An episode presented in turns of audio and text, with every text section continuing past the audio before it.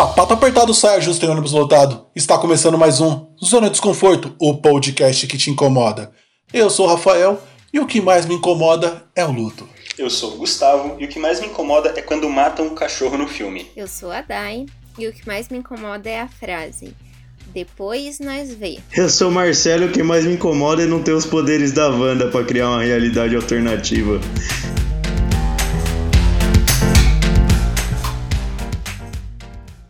Há muitos filmes e séries que, de forma direta ou indireta, falam do tema luto. Perder alguém próximo, tragédias familiares, tristeza, solidão, revolta. Todo tipo de sentimento pode aflorar quando ligamos com a morte. E o cinema e a TV estão repletos de obras desse tipo. Mesmo assim, não há uma forma sutil ou mais simpática de encarar talvez esse tema. Além disso, a pandemia, o Covid-19, tão odiado por sinal, tem causado uma espécie de luto constante e coletivo pelas mais de 250 mil vítimas somente no Brasil. Por isso, no episódio de hoje, vamos conversar novamente com a nossa grande convidada, Daiane, que arrebentou de tal maneira no último episódio que tivemos que rasgar o nosso orçamento e trazê-la aqui novamente. Se você não ouviu o último episódio, não perde essa oportunidade. Daiane, psicóloga, está aí, se não me engano, se graduando na sua pós em psicologia da saúde do hospital, lar. É isso? Acertei, Dai? Isso aí. ah, beleza. Então, pessoal, é isso aí. Então, lavem seus pés antes de começar a ouvir esse podcast. Se você não entendeu essa referência, assiste outro episódio nosso, beleza? Então, segue aí até o final, vocês vão gostar. Para começar a nossa conversa, Dai, fala pra gente o que é o luto. Vamos lá, Rafa. O luto é um processo de rompimento de qualquer vínculo significativo. Então, geralmente quando a gente fala de luto, a gente pensa na perda de pessoas. Mas não é somente quando a gente perde pessoas, mas quando a gente, por exemplo, não concretiza um grande sonho, ou a gente perde um emprego, até mesmo um animal de estimação. Isso diz de um rompimento de um vínculo. Então, é um processo que a gente precisa passar por uma transformação, uma ressignificação, para a gente, né, elaborar essa perda. Então, como você falou, de repente perdeu emprego, faculdade, que caso seria a parte da conquista, essa perca também eu posso identificar ali nela como luto. Sim, é um luto, porque a gente vai ver, né, dentro das fases, as respostas que a gente pode esperar, a gente passa por elas, assim como quando a gente perde alguém, um familiar também mas é, é, a gente geralmente legitima né, esse luto quando são pessoas que falecem, mas fins de relacionamento também, né? Qualquer rompimento a gente pode considerar também um luto. Uhum. E qual a diferença, isso é, se existe, entre luto e tristeza? Os dois andam lado a lado? Teria uma diferença? Sim, eu percebo que o luto é um processo muito mais complexo, né? Uma coisa muito mais ampla, que envolve tristeza, sim, mas o luto é muito mais do que só isso. Dentro do luto também a gente pode ter momentos de raiva, a gente pode ter momentos de aceitação, pode ter momentos de reconciliação, né? E a tristeza é só uma forma de se expressar, é um sentimento que pode aparecer em algum momento, mas a gente não pode delimitar o luto só sendo tristeza, porque não é. Existem outras coisas aí nesse meio também. Entendo. É, e existe tipos diferentes de luto? Sei lá, por exemplo, uma reação diferente para uma morte natural ou uma tragédia inesperada, ou até mesmo uma, uma morte natural, mas que aconteceu de forma muito repentina. É, tem diferença? Tem sim, na teoria, né, ali a gente estuda alguns tipos de luto. Então, por exemplo, o luto antecipatório é um luto, um luto que a gente vive quando, por exemplo, você já sabe que alguém da sua família tá com uma doença muito grave e que ele vai falecer daquilo. Então, você começa a vivenciar ali aqueles processos do luto mesmo antes da pessoa falecer quando você vai aceitando a ideia de que aquela pessoa vai partir. Então, isso é considerado um luto antecipatório e, inclusive, é um fator de proteção para um luto saudável mais para frente, né? Passar por isso. A gente também é, reconhece, né, o luto inibido, que é o luto, sabe, quando alguém falece e é a pessoa vida que segue, é como se nada tivesse acontecido, quer trabalhar, trabalhar, trabalhar e não se expressa, é recolhido mesmo, assim, aquele luto que não é expressado. Então a gente considera um luto inibido, mas que ele vai aparecer em algum momento da vida. E também temos a classificação de luto crônico ou luto complicado, quando a pessoa começa a ter outros desdobramentos aí na vida que ela não se adapta novamente à vida. Ela fica como se tivesse presa naquele processo de luto inicial ali. Então, quando começa a haver um grande sofrimento, a pessoa não consegue mais voltar a trabalhar, a ter outros relacionamentos, a gente considera um luto complicado, né? E aí talvez é, é interessante o acompanhamento de um profissional. Hum, e talvez até, não sei, talvez em algum momento a gente cite melhor nisso, mas talvez até aqueles cinco. É, se eu não me engano, são cinco estágios do luto, né? Que o pessoal fala. É, acredito que não seja bem daquele jeito, né? Aquele passo a passo bonitinho, porque eu fico. Lógico, já tive alguns meus lutos, né? Seja eles quais foram. E aí eu lendo aquilo dali, eu falei, cara, faz muito sentido. Mas em algum momento eu tive dificuldade de olhar para aquilo e falar, pô, mas será que vai realmente nessa ordem, esse passo a passo? Claro que a aceitação acredito seja o último mesmo, que de repente você fala, pô, aceitar, aceitou, acabou, tchau, vou lá, dou, pego na mãozinha da morte e vamos embora do e ela com a foice dela. E, e assim ia falar a vida que segue. É, para algumas né? pessoas não, não né? seguiu, né? Enfim. é. Ou não. É, vai do. Vai do ângulo, né? Sim, nesse, nesse sentido, Rafa, é bem interessante, porque hoje quando a gente fala em luto, acho que essas fases aí do luto que é da Elizabeth Clubber-Ross, são bem conhecidos. Isso é importante para as pessoas saberem identificar, mas é muito importante a gente divulgar que não é um passo a passo, né? Como você disse. Pelo contrário, os estudos mais recentes apontam para a teoria que chama processo dual do luto, que horas você está orientado para perda, onde você tem respostas, por exemplo, de uma tristeza muito profunda, não tem vontade de comer, né, começa tem tá orientado mesmo para essa perda.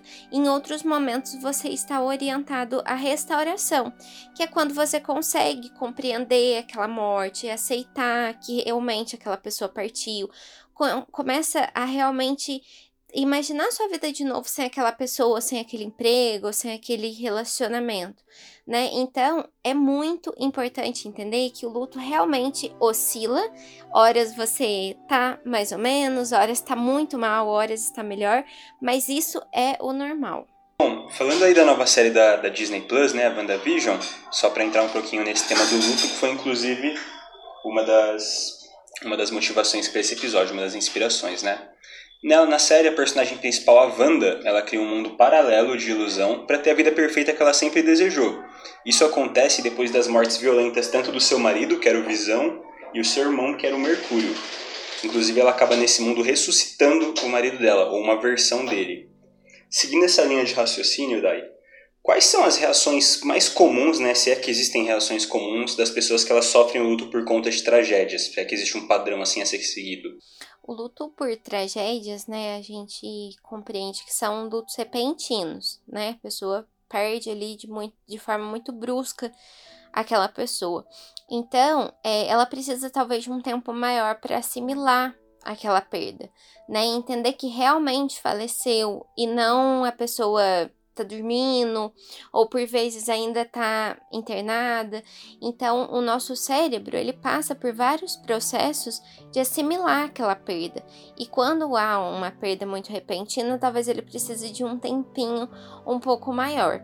Mas uma das reações que a gente pode esperar, né, que é comum aparecer num luto, é, por exemplo, uma lentificação maior, motora mesmo assim, a pessoa não tem muito agilidade para fazer as coisas.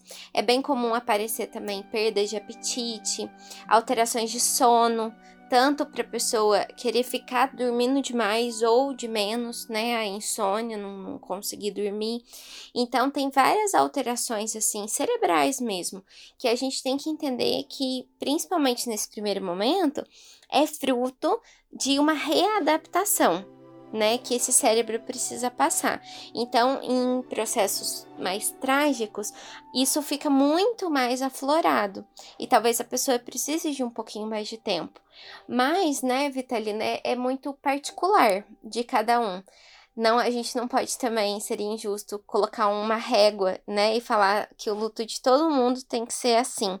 Então é muito individual, mas é importante a gente saber o que mais ou menos esperar até para a gente lidar melhor com isso também, né? Nossa, até fazer uma observação aqui. A Dai chamou o Vita de Vitalino. Chamou na chincha. Ai, pesou.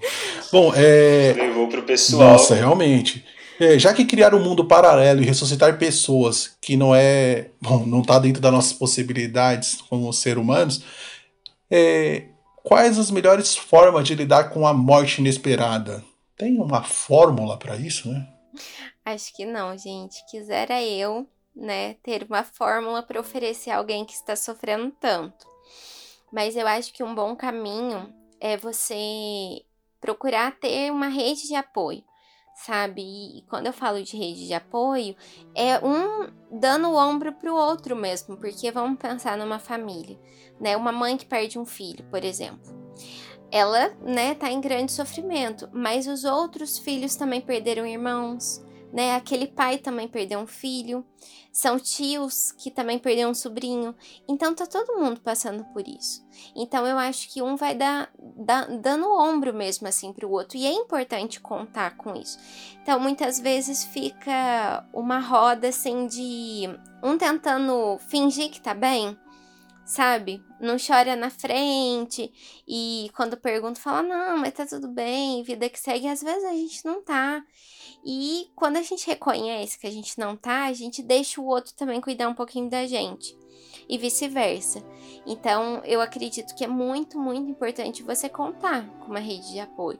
E se você sentir a necessidade, contar com profissionais que também trabalham com isso. É, Dai, até dentro disso você falou, por exemplo, em rede de apoio, né? Mas em casos, por exemplo, que a pessoa perde a família inteira, que aí, vou dizer assim, que seria justamente essa rede dela, né? Vou dizer assim, de repente sofreu um acidente de carro, tá os dois irmãos, pai e mãe, só sobrou a pessoa ali, né?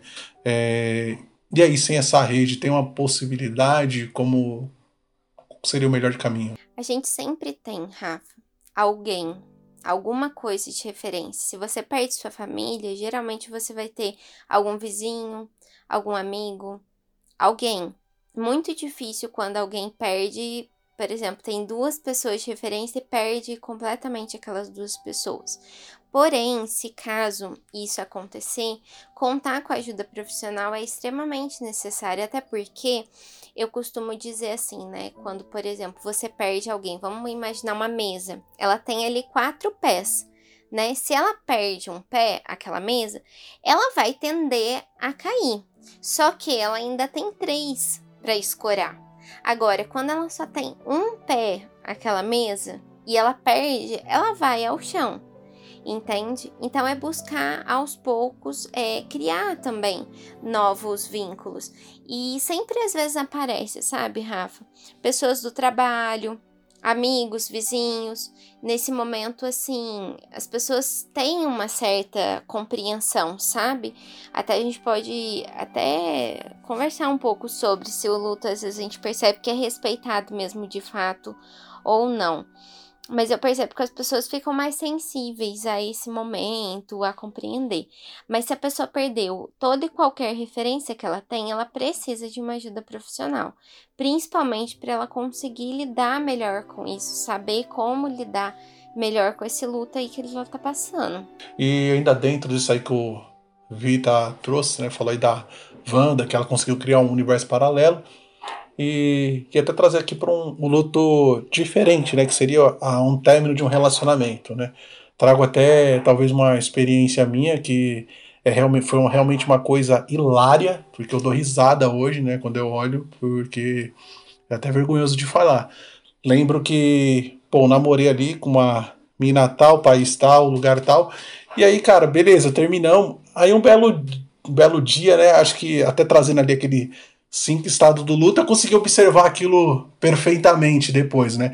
Observei dando risada, né? Que é a, a parte da, da negação, a raiva, tentar barganhar, depressão, e enfim, aceitou a vida que segue, né?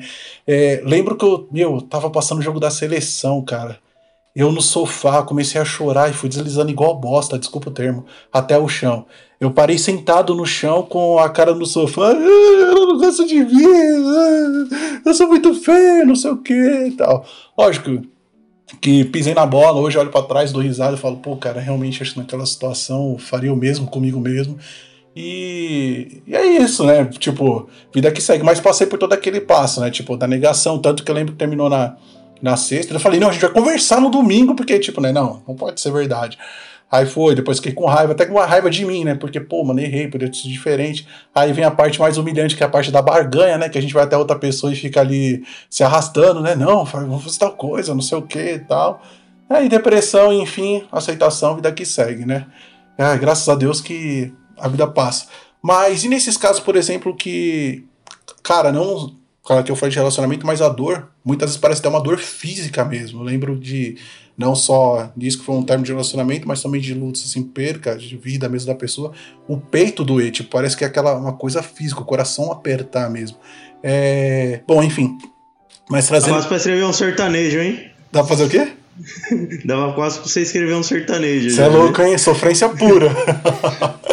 então, eu ia até deixar para comentar antes da Dai responder, mas quando ele falou de negação, não pareceu que ele esperou, não, mano. Pô, Vitar, complica pra mim não, cara, complica pra mim não. Depois aí alguém vai me perguntar, você não superou? E aí, o que, que, eu vou responder, né? Ô, brigadão, hein, amigo da onça.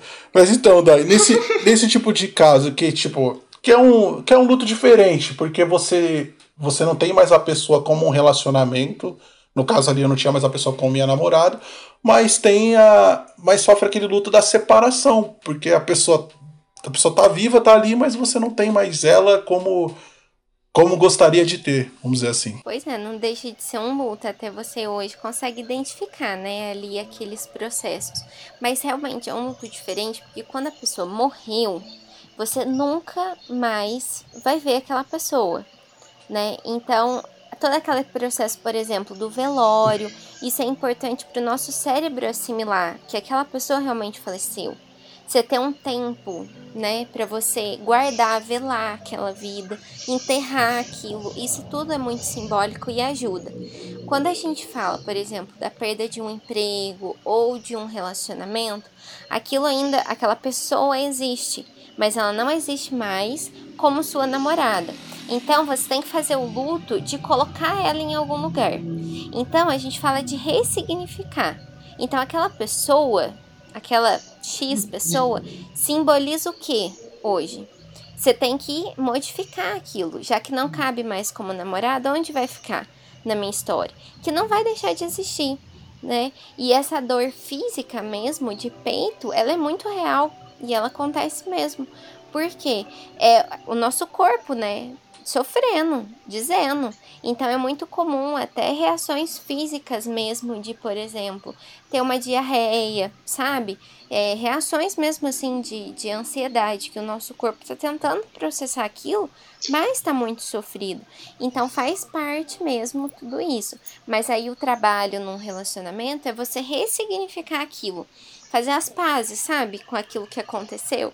E colocar a pessoa em outro lugar, que seja num momento da sua história, que foi uma pessoa especial durante o período, ou que seja uma amiga, quem sabe, né? Mas aí é muito, muito, muito individual de cada um. Até porque esse negócio, né, de fim de relacionamento, cada um depois dá conta de viver e se virar e alguns precisam de um espaço, não quer ver nunca mais, né? Tem gente que se vê beleza, tá tranquilo, então aí cada um que sabe sabe o que, que é melhor, né? É, faz parte. A gente deixa de ser bobo com o passar do tempo, viu? Vou, vou falar. Ou isso. não, né? Ou, ou não, né? É, cara, tem um pessoal aí que me surpreende às vezes, mas faz parte. Enfim, acho que o luto tem que ser vivido, né? Mas o que é o luto senão o amor que perdura.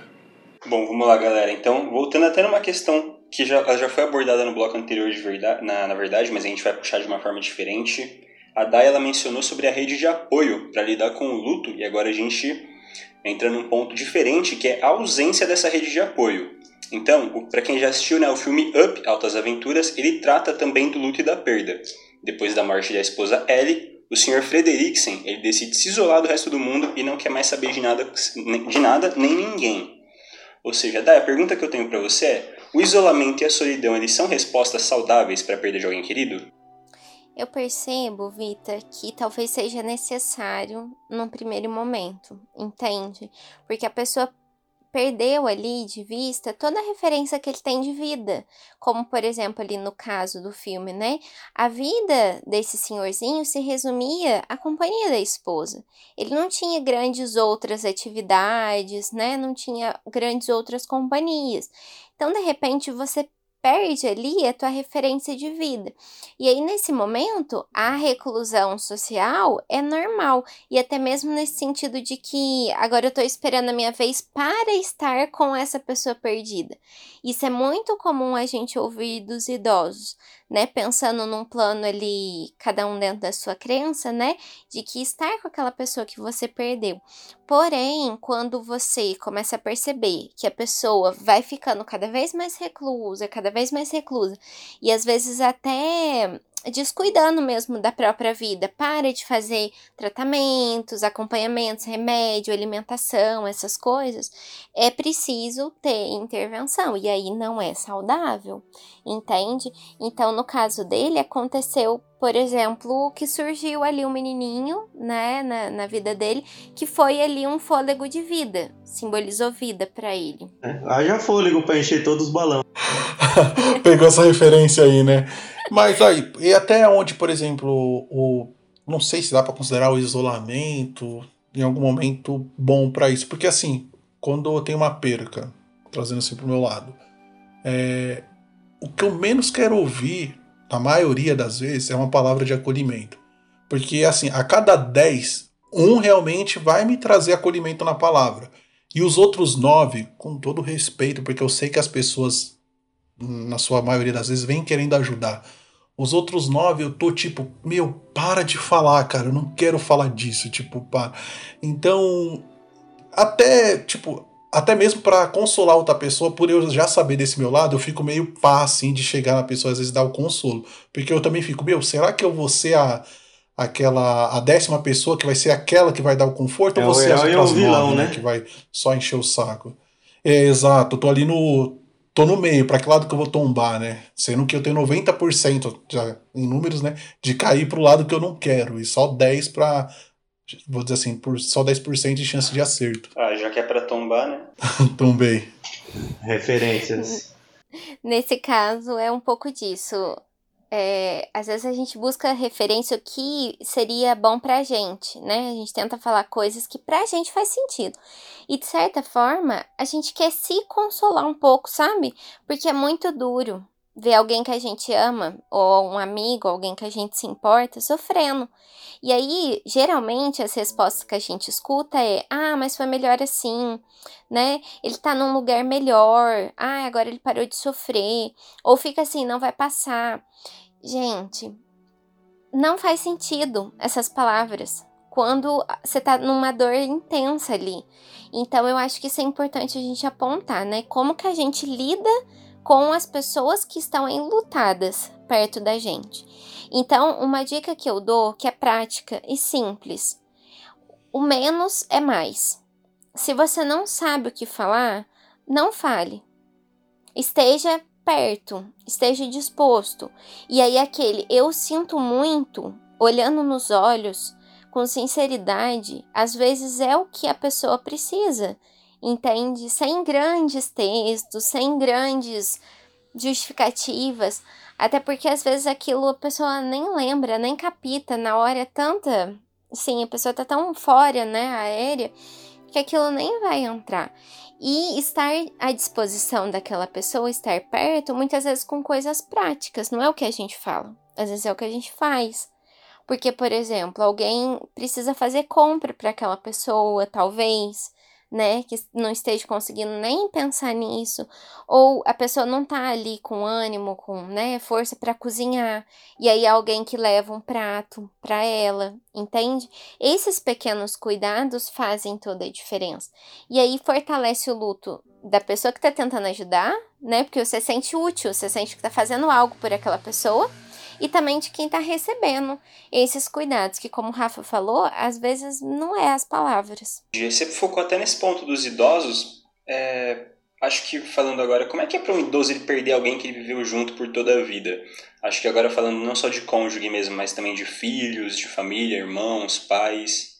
Existe, é, existe um peso maior nesse luto por conta de todos os anos, talvez? Vitor, eu percebo muito na clínica, assim, que é uma dor dilacerante, sabe? A sensação é que você perdeu um pedaço de você.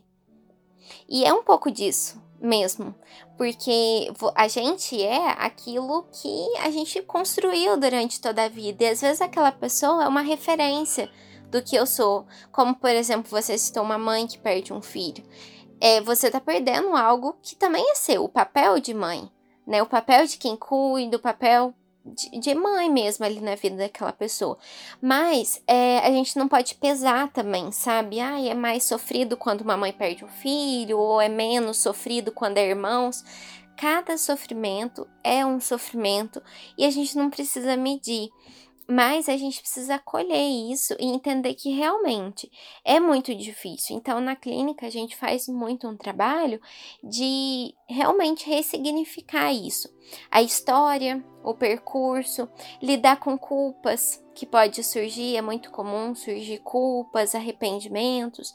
Então, nesses momentos, a gente precisa reconciliar, sabe, com aquilo que se foi e se apegar naquilo, na vida ainda que resta, que muitas vezes não vai ser na própria vida dela. Vamos pensar numa mãe, né, que perde um filho. Talvez para ela já não tenha mais motivos pensando somente nela.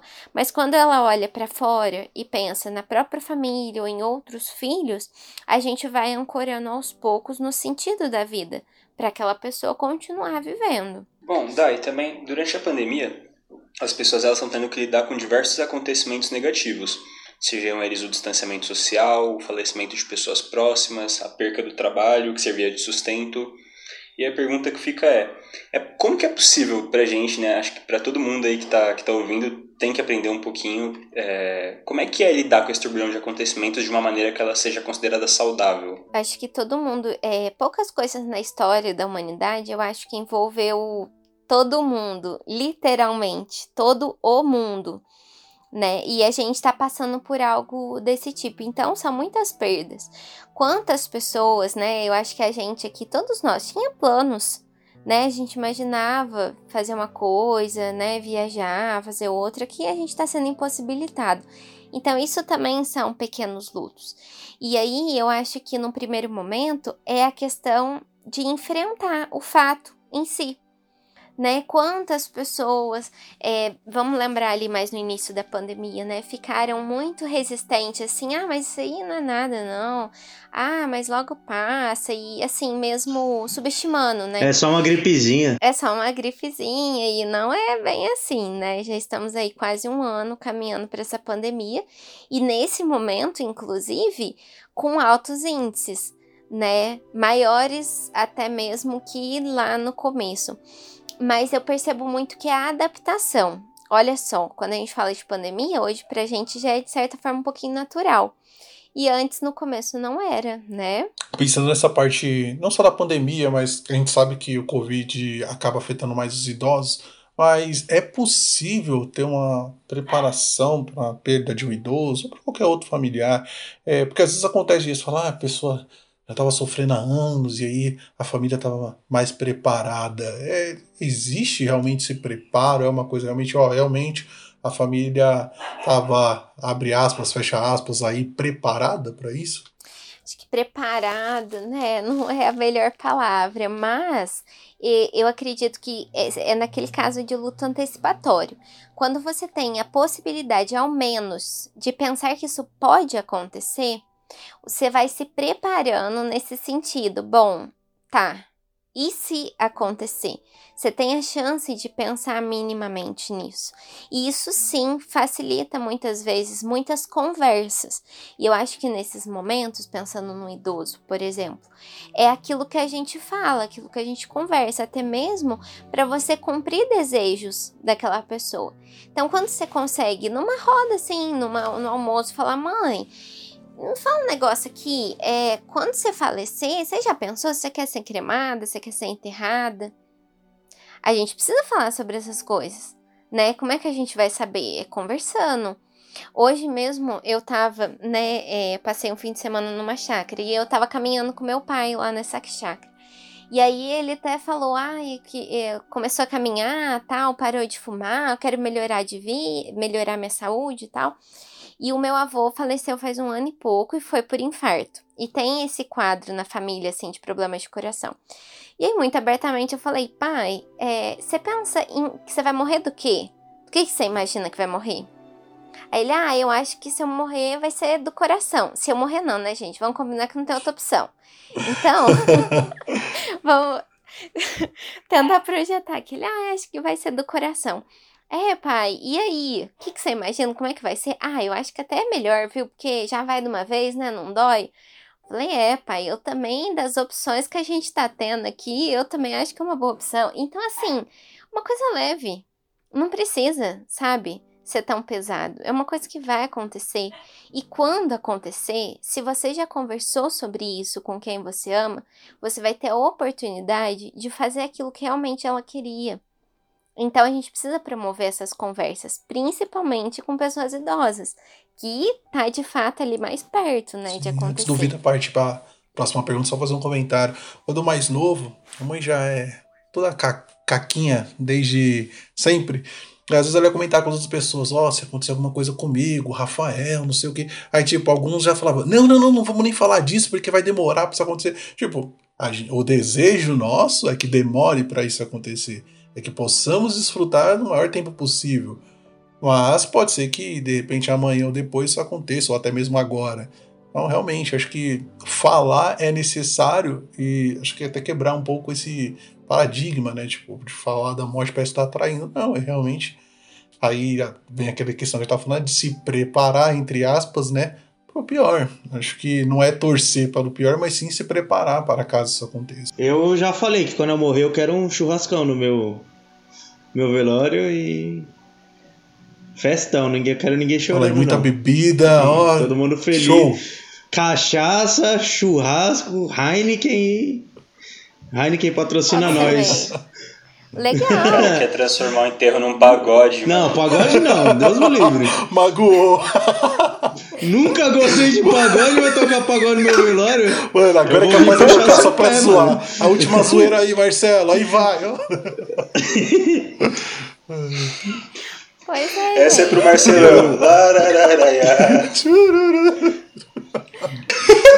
Isso é legal, sabe? E até mesmo entre amigos, viu? Porque a gente conta pra mãe e pai, geralmente eles vão primeiro que a gente, né? Então, falar. E, e, eu acho que. E é uma coisa que você. Gente, se eu não puder ter direito de escolher umas mínimas coisas ali, né, no meu velório, é, pô, é meu, é o único momento da vida. Tem até uma, uma médica que fala. Né, da vida não, não né? ensaio. É, não é uma vez. E acabou. Então eu também tenho alguns desejos, eu tenho um poema que eu gosto muito, que eu quero que seja lido, sabe? Eu já falei, se vocês botam pelo menos um lírio no meu caixão. Vocês faz o favor, vocês desembolsam uma grana, que eu sei que não é, não é barato, mas pelo amor de Deus, né? Já brinquei, falei, se vocês faz minhas unhas, eu tenho que ir embora, assim, minimamente, né? Com respeito. Passa um, um corretivo, não deixa ir embora com olheira, porque eu já vivi com olheira. Eu não vou morrer com olheira, não.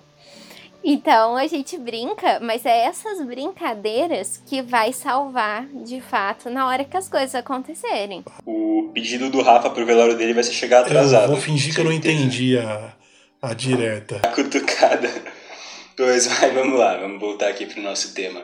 Dai, é possível dizer que durante a pandemia a gente está vivendo um luto constante e coletivo? Sim, Vita, eu acho que é bem isso constante e coletivo, porque a cada dia, às vezes, a gente se surpreende né, com as impossibilidades. Mas eu vejo que nesse momento tá todo mundo um pouco mais adaptado a essa ideia também, né? Só para aproveitar o tema, vamos deixar os nossos sentimentos aí a todos que perderam pessoas queridas durante o Covid aí, que infelizmente ainda vão perder muita gente. Isso aí, pessoal. Vamos continuar nos cuidando, cuidando um dos outros e com a vacina chegando logo logo, tudo isso aí vai passar. Seguindo a linha do luto antecipatório e o preparo para a morte, temos o filme da Disney, Soul, em que um músico perde a vida pouco antes de ter a chance de realizar seu grande sonho. Ele acaba não aceitando morrer justamente neste momento e busca desesperadamente voltar à vida. Aí vem o.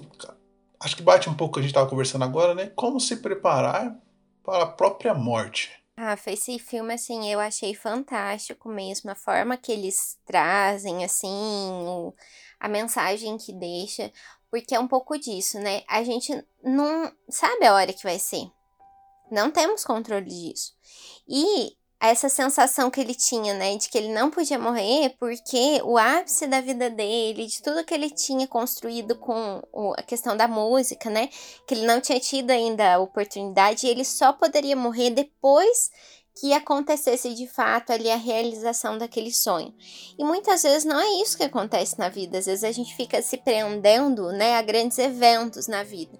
Ah, eu vou me sentir uma pessoa feliz e realizada quando eu conquistar não sei o quê, né, ou quando eu casar, ou quando eu tiver tantos filhos.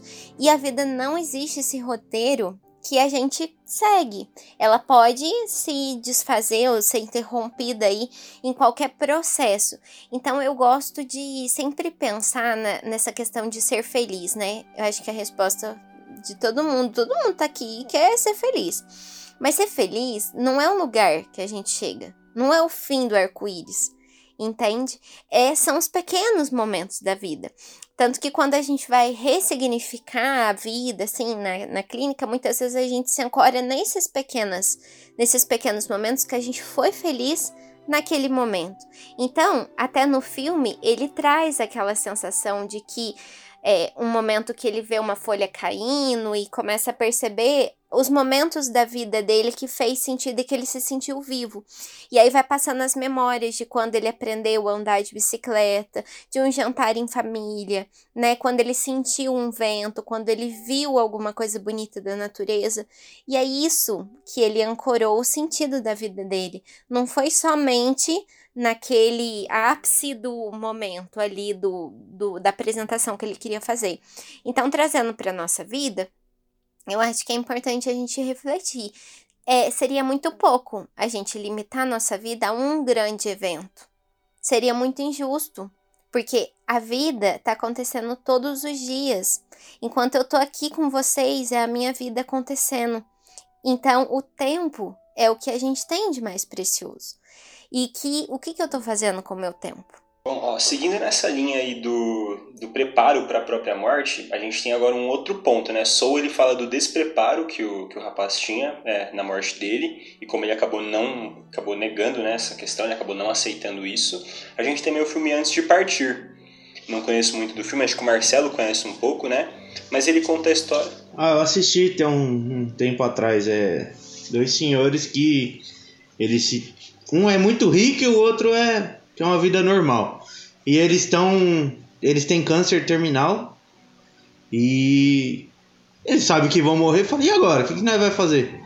E aí eles fazem uma lista de coisas para fazer. Tipo, aí eles vão pular de paraquedas, vão correr, fazer, andar de carro de corrida, vão fazer uma parte de coisas. Tipo, pra aproveitar a vida, o, o restante da vida, né? Entendo. Bom, isso faz pensar bastante na forma que nós estamos aproveitando as nossas vidas, né? Se a gente está só, se a gente está vivendo ou sobrevivendo só de fato. Dai, você acha que a certeza da morte, a certeza né, de que a gente vai partir um dia, ela pode ajudar a gente a viver melhor? Com toda certeza. Eu acho que, inclusive, é isso que nos faz continuar tendo sonhos, tendo anseios, porque essa sensação de que vai acabar nos faz se prender mais a fazer valer a pena né? Então esse filme é, é perfeito. É, até em inglês chama The Bucket List. E isso, e isso é muito legal. Inclusive tem um livro que vem assim nessa lógica que chama Gente, olha, o- olha Faz o branco parte, na hora faz de falar parte. o nome do livro. É, é da Ana Michele, a autora, e ela traz um pouco esse conceito que ela teve diagnóstico de câncer de mama metastático e há 10 anos ela vive com esse câncer. E foi a partir desse diagnóstico que ela conseguiu perceber, cara, o que, que eu tô fazendo da minha vida? E aí vira urgência as coisas que realmente fazem sentido. Que muitas vezes é, um- é estar com pessoas que às vezes a gente sempre deixa ah, no- nas férias, não sei quê. Ou as coisas que a gente precisa falar, que a gente não fala por, sei lá por quê, né? Não é natural. E aí de repente você fala: Meu Deus, eu preciso falar isso para aquela pessoa. Reconciliações, ou até mesmo conhecer lugares, né? Viagens dentro das possibilidades, né? E esse filme traz até mesmo duas histórias de pessoas muito diferentes uma da outra, né? Mas que quando você fala de morte, a gente se limita ali ao que é normal para os dois, que vai acontecer, independente de quão rico um era e quão pobre ou, né, tinha uma vida normal o outro.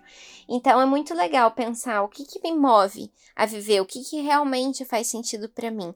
E aí a gente lembrar que isso pode acontecer a qualquer momento. Ainda mais agora, né, gente? No momento da pandemia. Cada vez mais acontece casos perto da gente e sabemos que essa doença é uma roleta russa. Não é porque a gente é novo que a gente está garantido, né? E não é porque você é velho que também você está condenado. Então, o que, que a gente tem feito com a nossa vida hoje? Daí, nesse caso ainda aí de diagnósticos, né? Quando a pessoa tem um tempo, um período já pré-determinado, às vezes, por médico, olha, você tem tanto tempo de vida.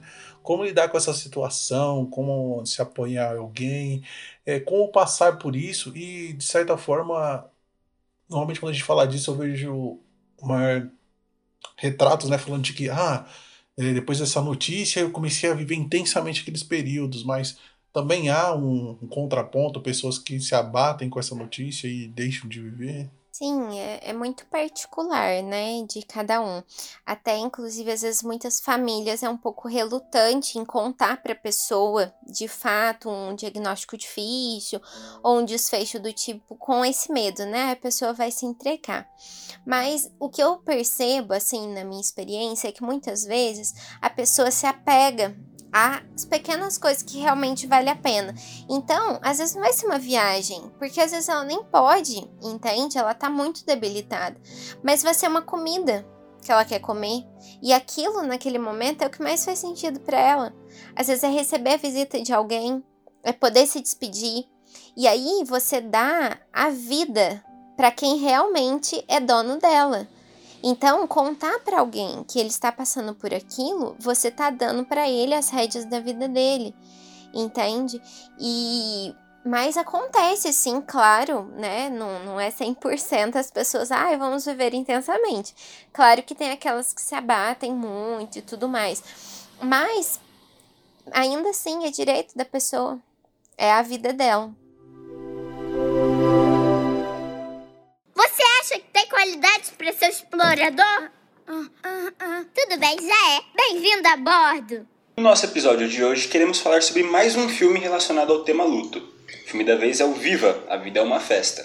O filme ele conta a história de um garoto mexicano que quer ser um grande músico, mas a família dele não quer mais saber de música por conta de um trauma relacionado a uma pessoa que já morreu.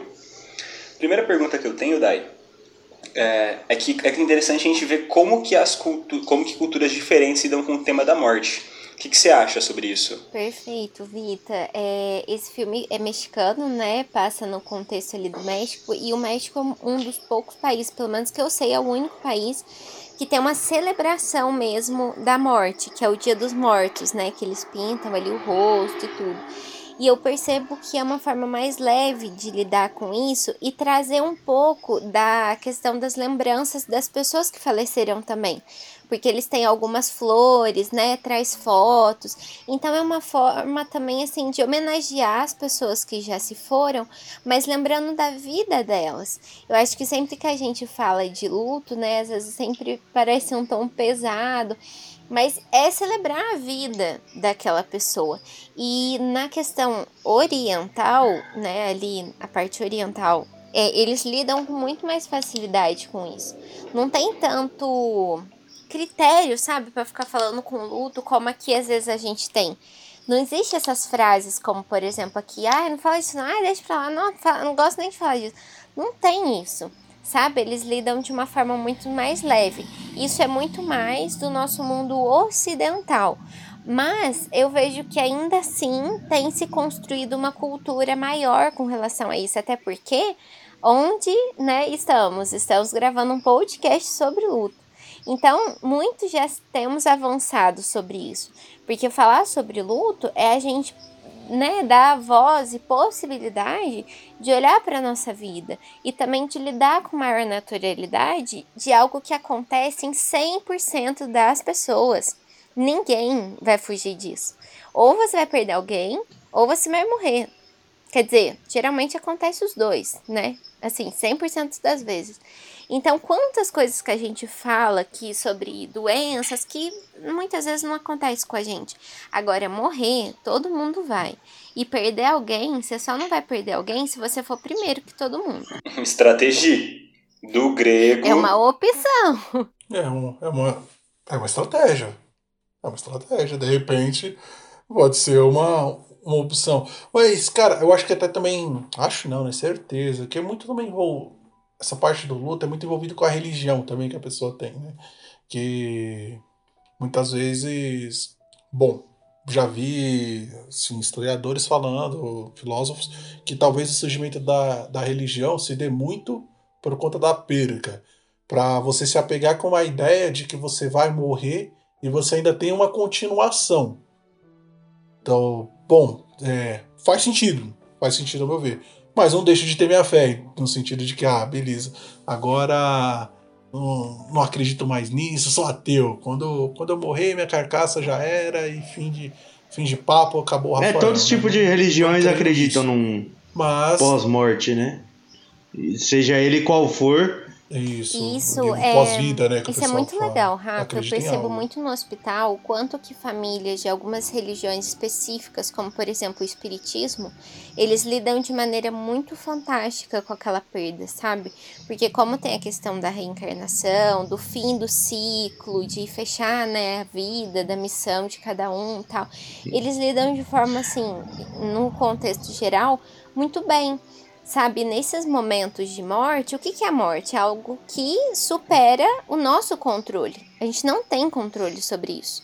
Então, é, essa, essa questão de, que nos transcende do sagrado ajuda muito, muito, muito nesses momentos. É, então faz, faz sentido para todos, acredito eu. E. Bom, não, não sei, talvez, né? Mas serve de consolo, pelo menos para minha pessoa, serve muito disso é acreditar realmente que, que não é só isso, que ali é um ponto final e, e ali já se aqui já é Rafael e aqui ficou tchau Rafael. Tirando o Marcelo, que o Marcelo é. ter um churras, né? Então Marcelo vai contribuir com churras, mas o Rafa levantou, levantou. É assim que eu quero ser lembrado, né? O Rafa levantou um ponto muito interessante, né? Que é a relação entre superar o luto e esquecer a pessoa que já morreu. Ou seja, é, superar. É, vou até levantar essa questão para Dai, mas tipo, o momento que eu sei, que eu chego na fase de aceitação do luto, eu necessariamente eu, tenho, eu esqueço a pessoa que ela faleceu ou ela pode continuar existindo para mim normalmente na minha mente, com paz nisso, mas eu aceitar o fato de que ela faleceu? De forma alguma. Até porque se você passou por um processo de luto, é porque aquela pessoa é significativa para você. E o objetivo nunca é passar uma borracha, nem esquecer. Nunca acontecerá isso. Eu percebo que, assim, você diz de uma passar por esse processo do luto é quando aquela ferida já não tá latejante tão forte e ela de repente virou uma cicatriz que para sempre vai fazer parte da sua história, vai estar pensando numa ferida, né, analogia aqui. Quando você acaba de acontecer uma ferida, qualquer coisa que chega perto daquilo dói, porque tá latejante. Quando você vai cuidando dessa ferida, aos poucos ela vai criando uma casquinha, ela vai se fechando, ela vai continuar uma marca ali, que é aquela cicatriz. Mas você pode chegar perto, que aquilo não vai doer tanto, mas ela ainda vai existir. Então tem até uma professora minha que eu gosto muito, que ela fala que o luto é igual jogar glitter para cima. Você pode catar, você pode limpar, mas vez ou outra, você acha ali um pontinho ou outro. Então é isso, são é a dor virando memória, é a dor virando lembrança, sem tanto peso daquela coisa ruim, mas transformando em algo de bom. E o, o Marcelo, né, ele já expôs aí que ele quer ser lembrado pelos churras no pós-morte dele. Mas e você, Dai, como é que você quer ser lembrado após a sua morte? Eu fiz uma pergunta até esses dias que eu acho legal. Que frase, o que, que falariam de você quando você for, morresse? Eu, eu acho que eu vou ser lembrada por uma pessoa carinhosa. ah, desculpa. Eu dei risada que eu lembrei aqui o que as pessoas falariam de mim. Ah, é. Aí, ó, já, já riu. já já você conta pra gente o que, que falariam de você. Nossa, cara.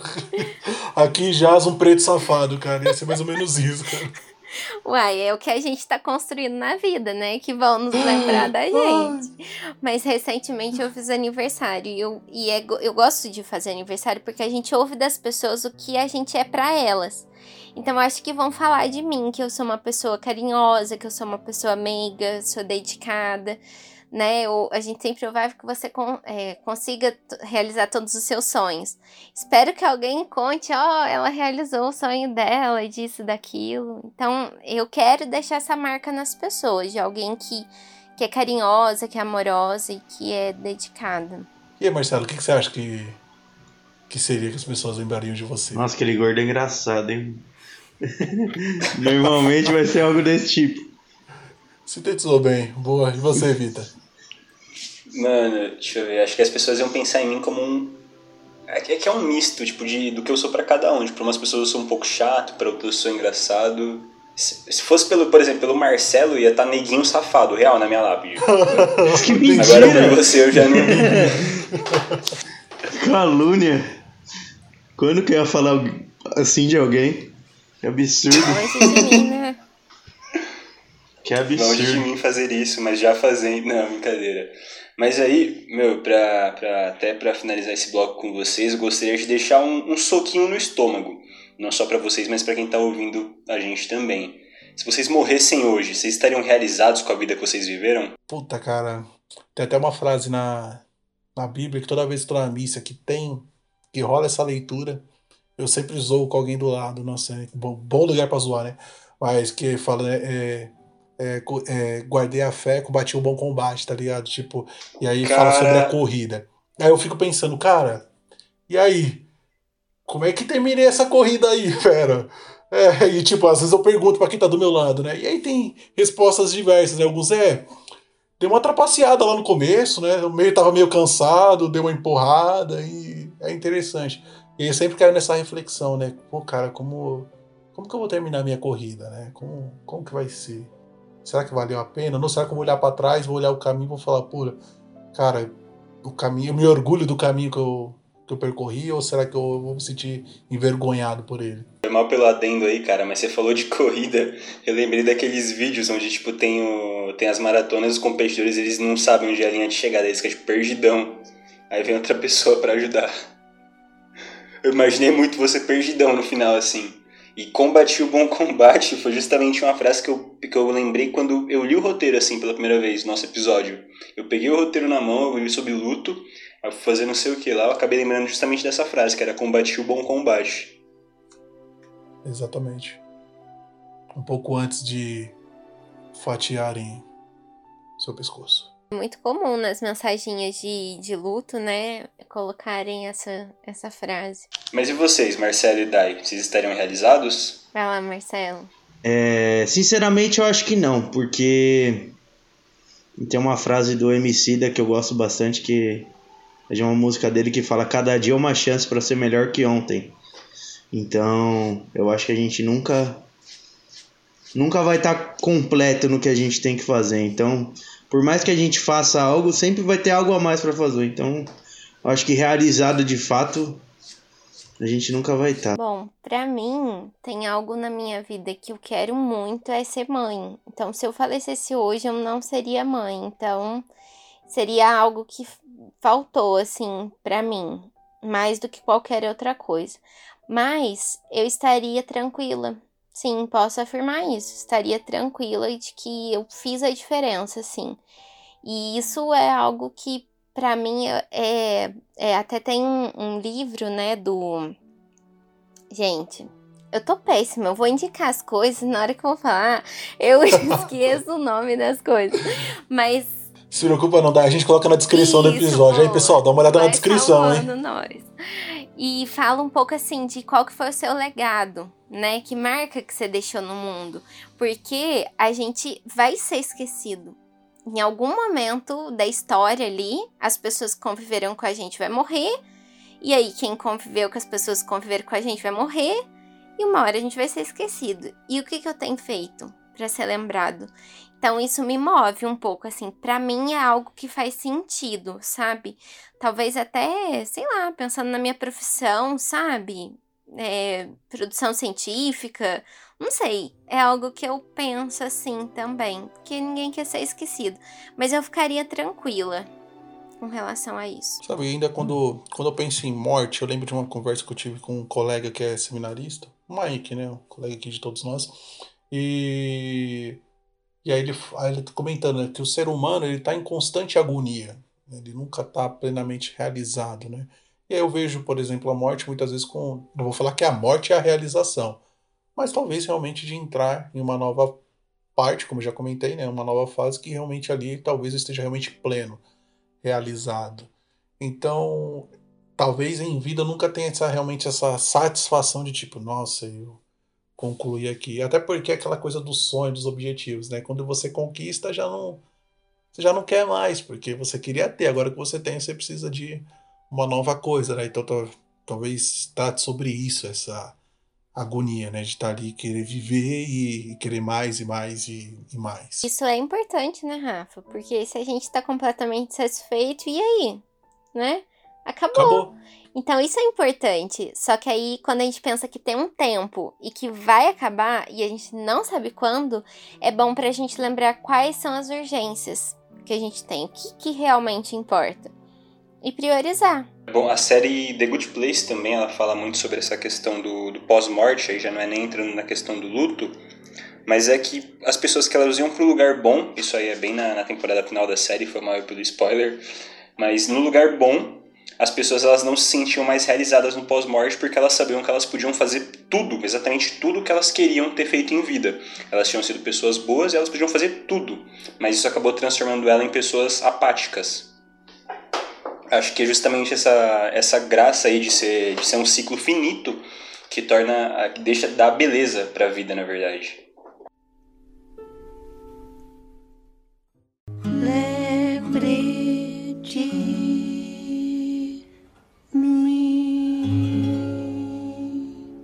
Bom, galera, vamos chegando ao final de mais um episódio do ZDD Podcast. Queria agradecer então a participação da Dai, nossa convidada de hoje. Também esteve presente no episódio da semana passada. Hoje ela deu uma barateada no cachê para estar tá aqui. Então, Dai, muito obrigado de coração mesmo, viu? Isso aí, tamo junto. Bom, e para encerrar, fica aqui para todos. O luto é três pontinhos. O luto é um renascimento. O luto é inevitável. O luto é necessário. O luto é essencial. Então, chegando no final mais um episódio aí. Rapaziada, segue a gente nas nossas redes sociais, arroba ZDD Podcast, no Twitter, Facebook e Instagram. Tire seus sapatos, saia dessa saia justa, desce desse ônibus lotado. Aproveita para tirar a máscara também quando chegar em casa, ó. Chegou o seu ponto, chegou ao final a sua zona de desconforto, o podcast que te incomoda.